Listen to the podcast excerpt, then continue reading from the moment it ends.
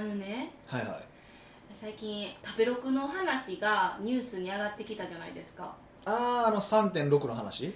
そうです。なんか点数を、うん私が認識したのは、はい。理解したのは、は食べログ側がお店に広告費を払ってくれたらなんていうか優先的にアップしてくれるしいい評価を与えますよ。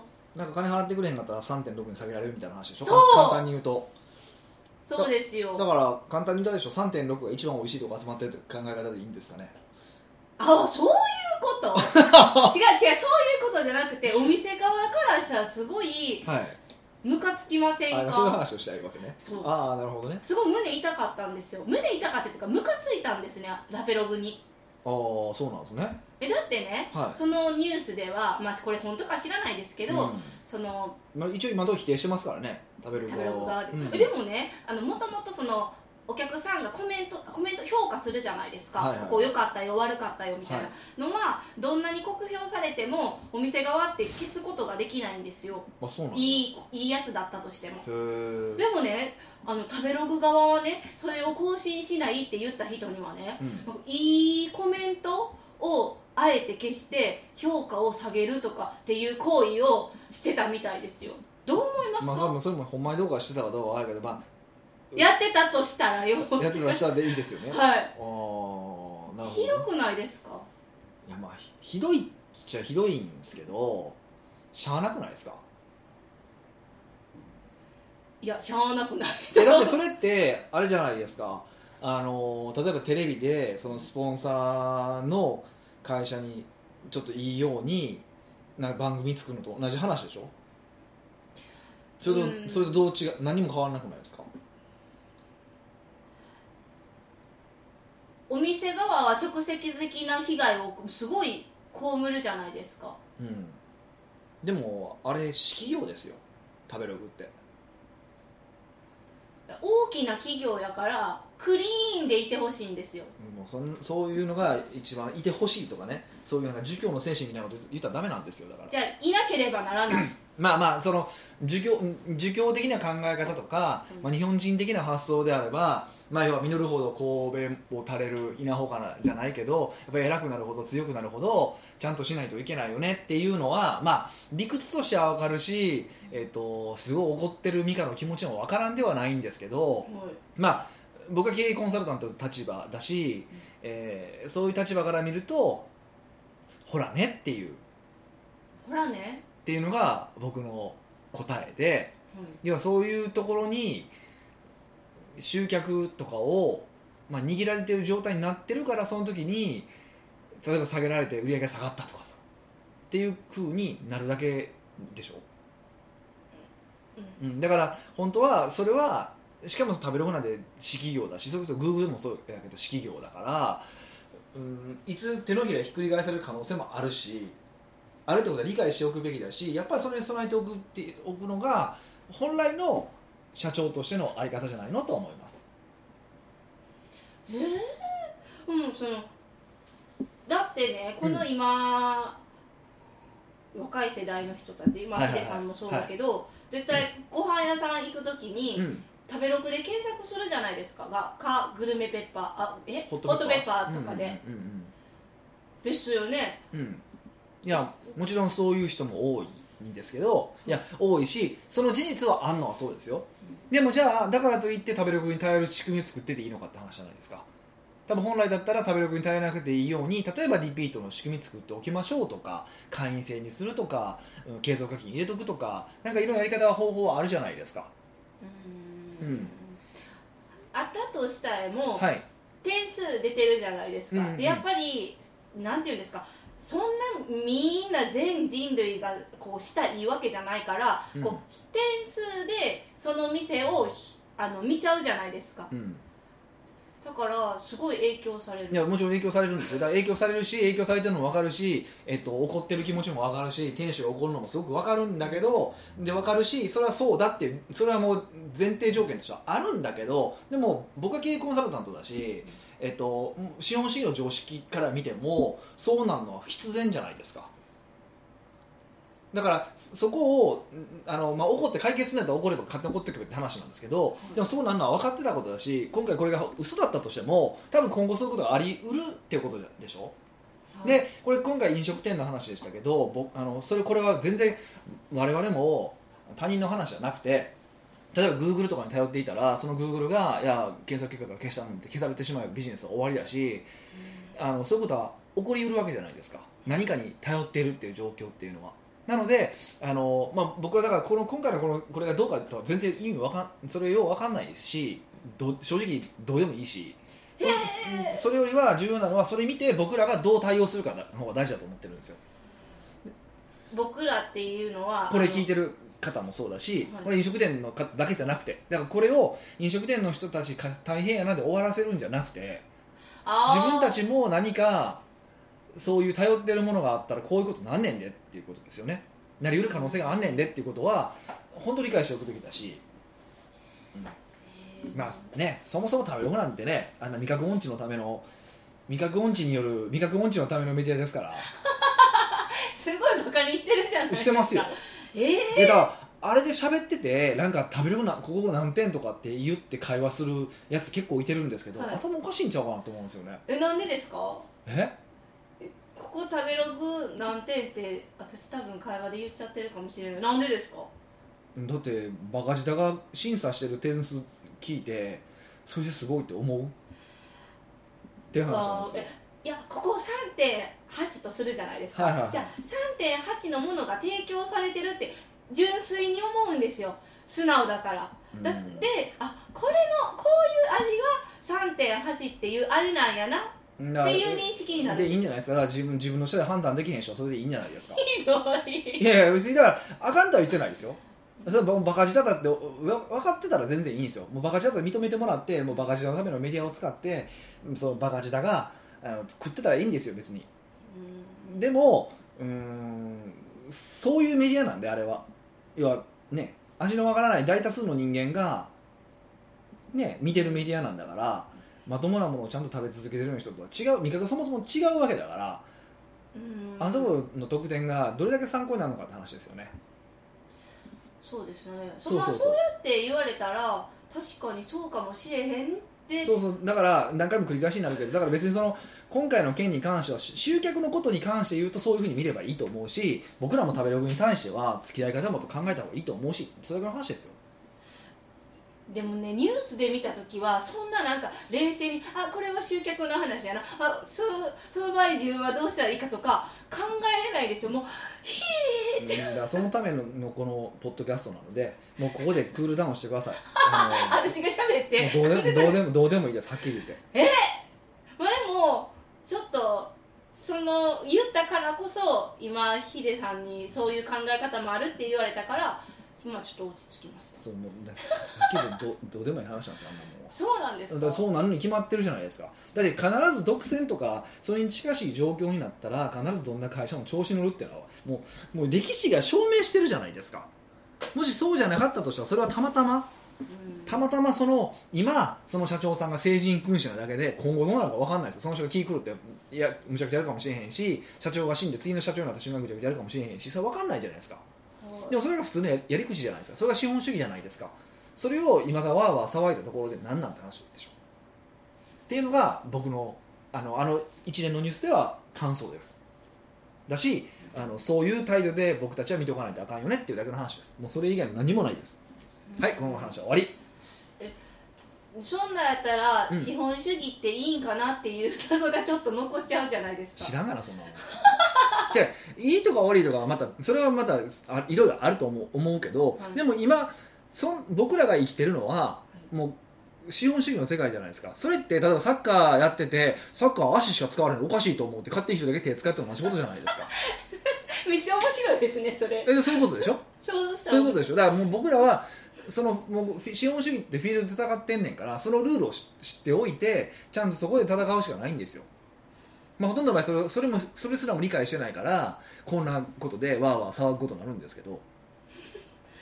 具のでも出ないそうです。だからちゃんと残酷なお金のルールに出てくださいということですね。おそういや私一応何回も出てますけど後ろで。お前聞いてないんやけど大体そうですね。なるほどね。うんまあ、ここじゃあ日本は何年も何十年ももう資本主義は変わらないですかね。まあ、今のところ多分崩壊する感じはないからあのなおさらじゃあ分かっとかなきゃいけないってことですか、あのあれですよねぶ太い本ですよね。ピケティ、あ。うん。ですね資本主義のう本、ん、まあああれはいやしあれがだけが資本主義の本ではないけど、ううん。まあああいうのも一つの参考にはなりますよね。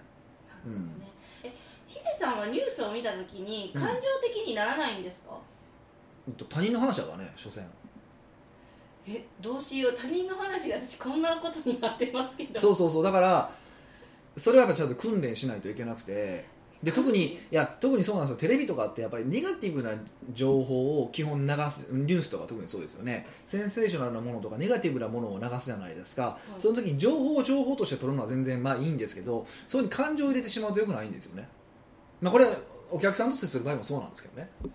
だからいかにその情報だけをちゃんと取るのかっていうふうに考えないとダメですよね。それはそういうそのし情報の取り方を訓練せなあかんよねっていう。心を無にするってことですよね。心は無にはならないんですよ。え無にならへん客かったら。も客観視するイメージかな。多分。うニュースがよくできてるかわからないんですけどやっぱり客観視してるつもりがすごいこう感情的にいつの間にかポッてだからなってる。つもりつもりなだけですからね えどうやって客観視するんですか？もう自分とは関係ない話やと思いながら聞く。うーん。元がなると事実と意見を分けたらいいんですよ。事実と意見。食べログが例えばた今の話だけど食べログが3.8とか以上あっても、うん、お金払わなければ3.6にしますっていうふうに言った。これ事実ですよね。はい。で飲食店が困ったって言ってる。これ事実ですよね。はいこれが本当にあったかどうかは分からない。これ事実ですよね。っていうふうに切切っていくんですよ。そこにいや飲食店が困って首くろうとしてるんですとかそういう話はいらんってことです。もう最初の時点で例えば3.6が3.8うん。をお金払わなかったら3.6っていうことになったってなるじゃないですか。ムカつく。もうそこでずるいとかなんか入るでしょそれ感情じゃないですか。コメントが入っそれ意ちゃう見それ意見意見はいらないんですよ。自分の意見いらない。いや最終的には自分の意見を構築すればいいと思うんですけどそれは反応して入入ってる意見なので意見じゃ意見じゃなくて感情なんですよ。湧いてきた。そうです、ね、湧いてきた感情はもっといらなくて事実を見てちゃんと意見を組み立てるのはいいんだけどそこに環境の感情を乗せる必要はないんですよ。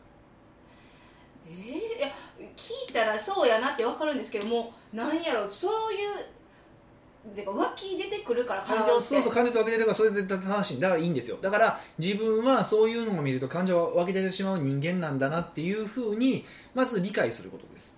はい。でだんだんだんだんそれができるようになってくるって感じですね。うん。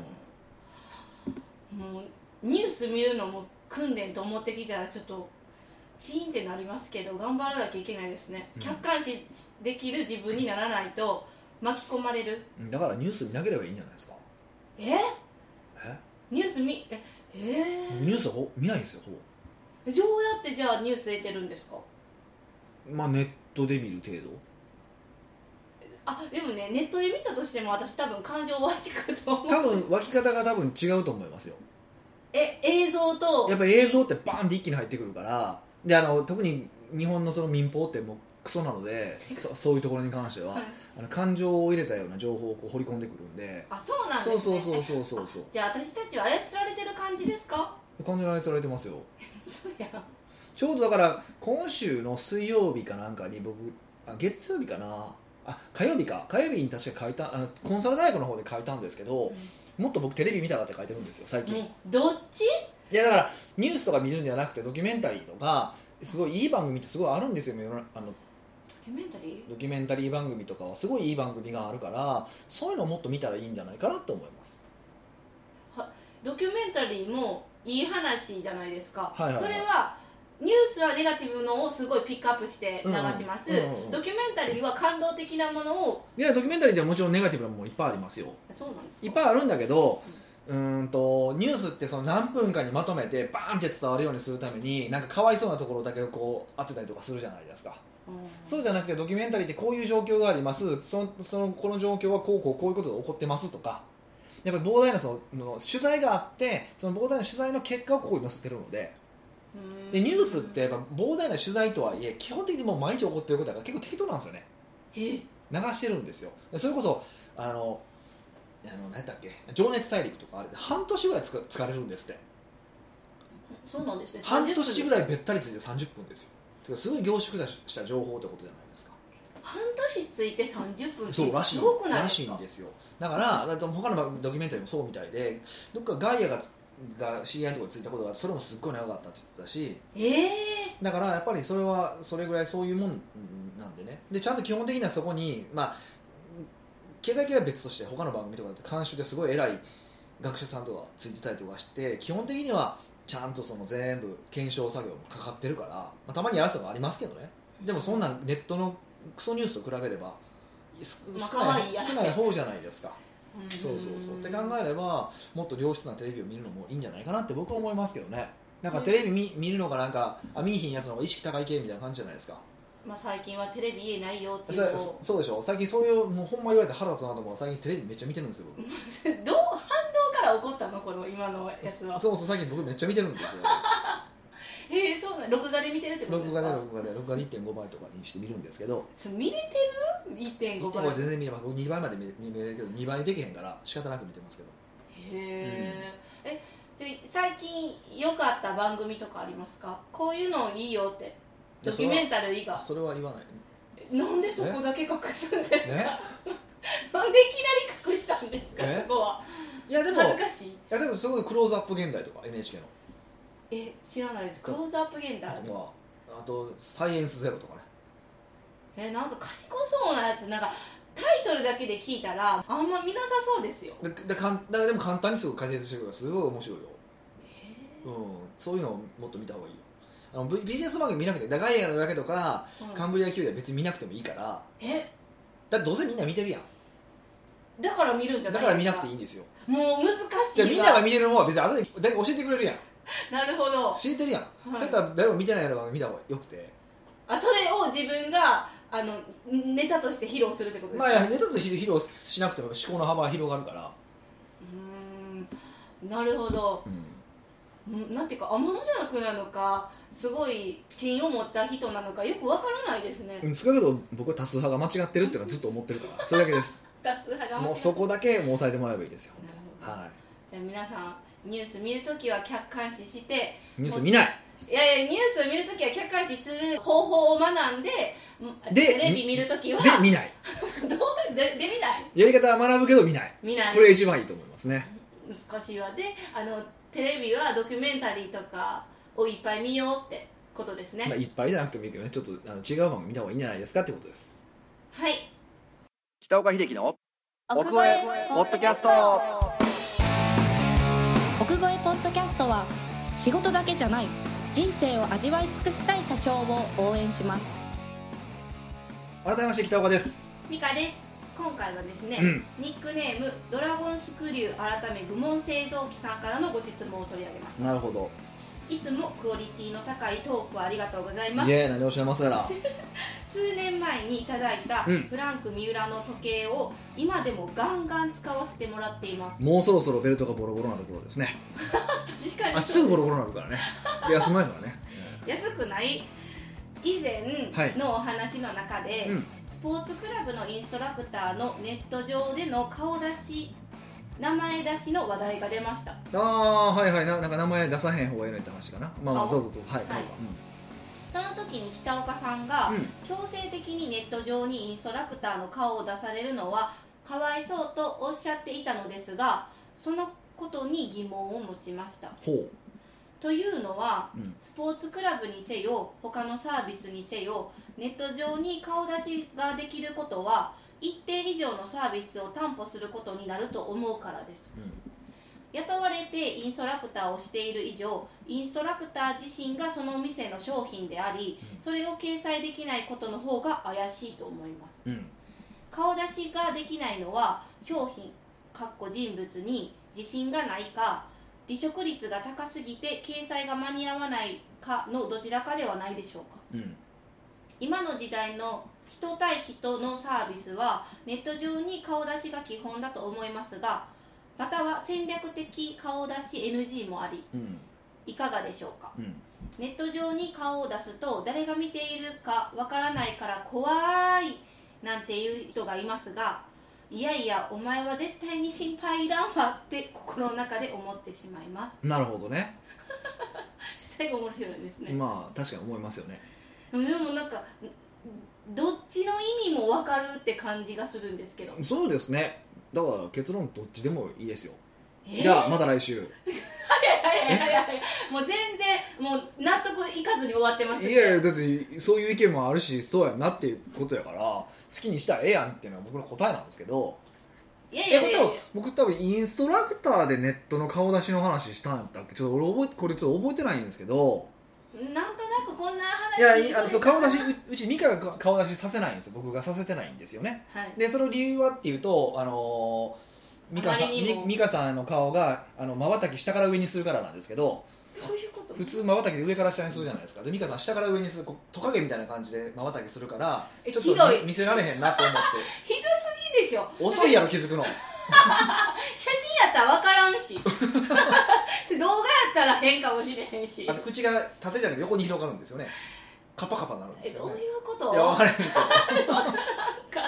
そういうのがああるんで、あのまあ、出せないっていうわけではなくて。そうでしょうね。面白いびっくりしますやん。人間ちゃうやんってなるじゃないですか。あ人間でしたっけ？えもちろん。女性 lady よ lady くよく間違える AI じゃないですか。えいやひどすぎでしょ。こんな能力高い AI はいない。おおー。でまあそれは置いといてはいだからう僕の方これはあくまで僕の方針で僕の考え方の方針としてうーん基本的にその自分でこう腹くくって出ますっていう人言ってる人以外はうん顔は基本出さない方がいいっていうふうに思ってるっていうだけの話なんですよ。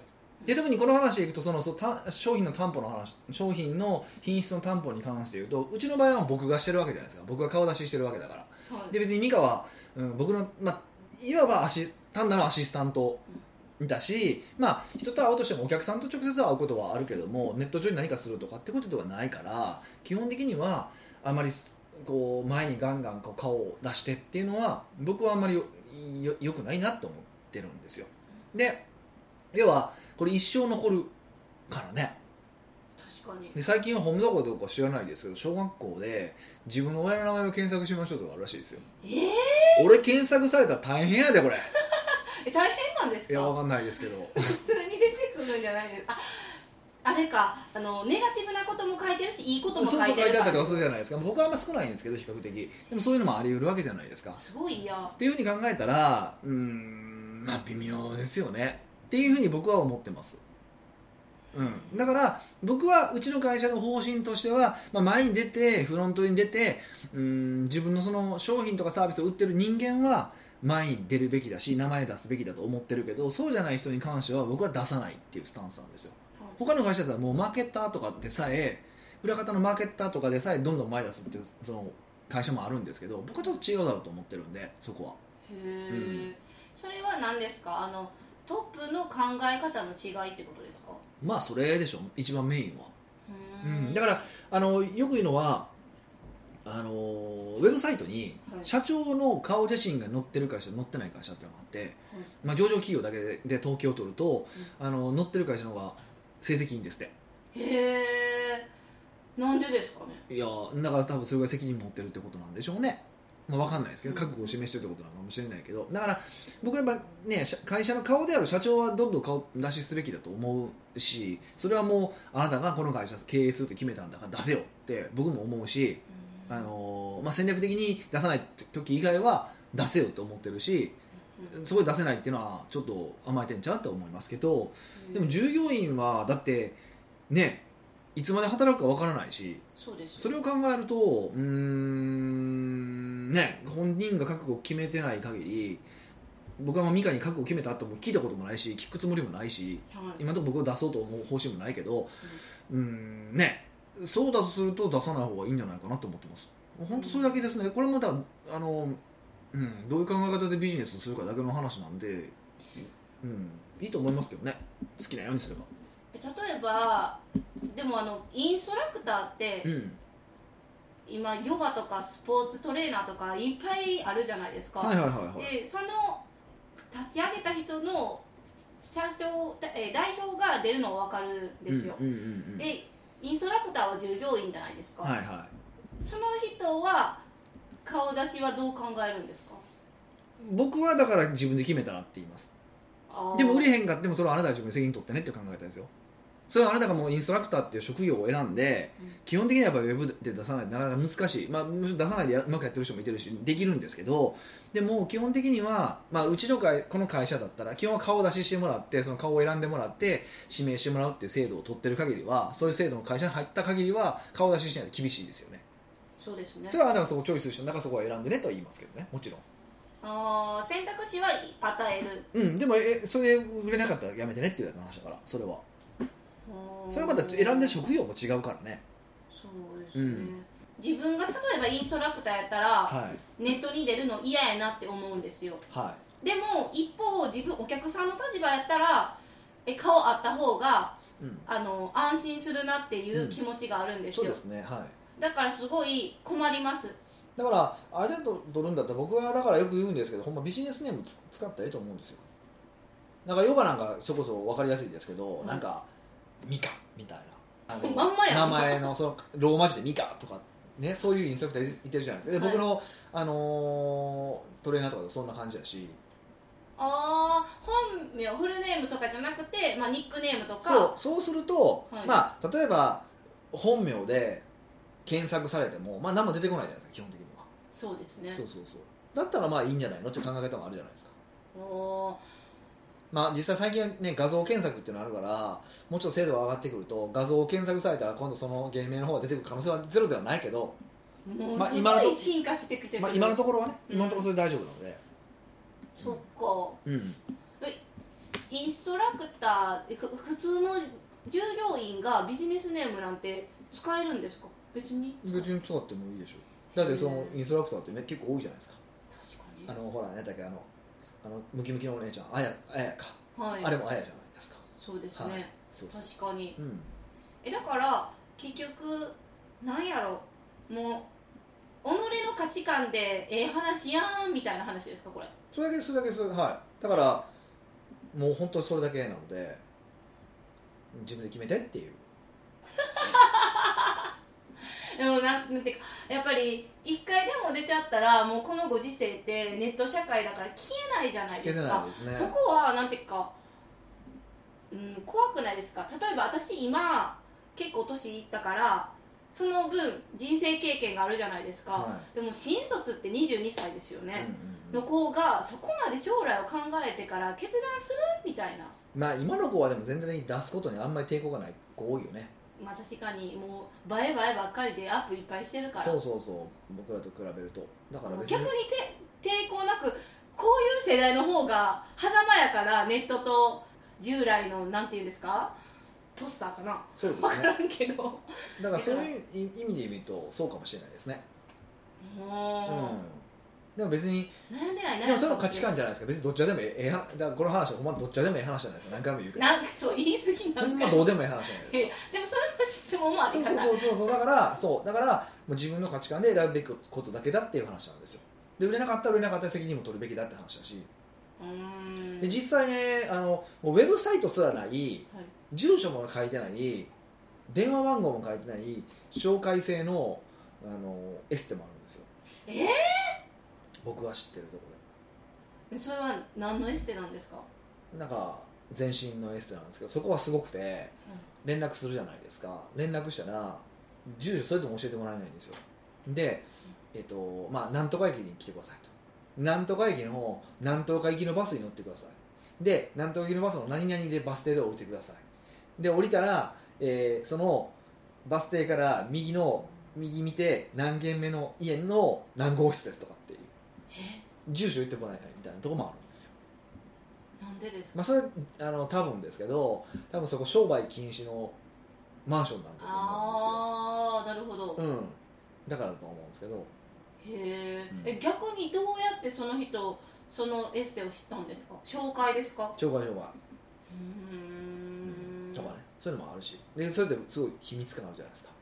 うん戦略的っぽい。そう特別感あるじゃないですかだからそういうやり方もあるあるから。だから結局いろいろやり方もあるしいろいろな価値観もあるし。そうそうそう。だからどれチョイスするか自分のし次第で。まあただ出した方が有利なことは間違いないですよ、まあ、楽ですよとか立ち上がりが、うーん。っていうのはありますよね。うんうんうんうんそん。な感じで終わっちゃいましたけどいや別に終わればいいん。じゃないですかでもねあのヒデさんはそうやってあの選択肢を与えてくれるじゃないですか。はでも与えてくれない会社だって絶対いっぱいあるじゃないですか。い、なんか、はみんながやってるからこれはスタンダードやろう的な。いうん、そういう時はどうしたらいいんですいやそれサラリーマンの話でしょ？かはい。俺知らんからって話です。そうか。俺サラリーマン相手してないか確かにそうやそうやはい。そうやね。ら、はい。えー。これを聞かれてる方は基本社長さんか、えーこ事業主かそれになりたいと思ってる人なので勤めてることは想定、まあ、今勤めてるかもしれないけどもうん。でも別に勤めてることを想定してないので僕の対象ではないです、はないるほど。そんなはっきりと。うん、まああの嫌やったらやめればってだけです。まあバッサリそう言ってくれるからまあすがすがしいというかそうなんですけど。分からんけどねはわかりました。なのでまあいろんな考え方があるから、まあ、ドラゴン好きで改めぐ愚問製造機さんはそうやって考えてるんやったらそれでいいんじゃないかなっていう。いそうそうそうそう好きなようにやってもらえばいいですよってことです。うん、あだから賛同せえへんかったらそたらそのインストラクターと組まんかったらいいし自分に賛同してくれる人と働けばいいやろってことですよね。そうそうそうそう。ほん。まそれだけですよなるほど。うん。ということでした。はい。はい。奥越ポッドキャストではいろんなご質問をお待ちしております質問を採用された方には素敵なプレゼントを差し上げておりますので質問フォームよりお問い合わせください。はい。というわけでまた来週お会いしましょう。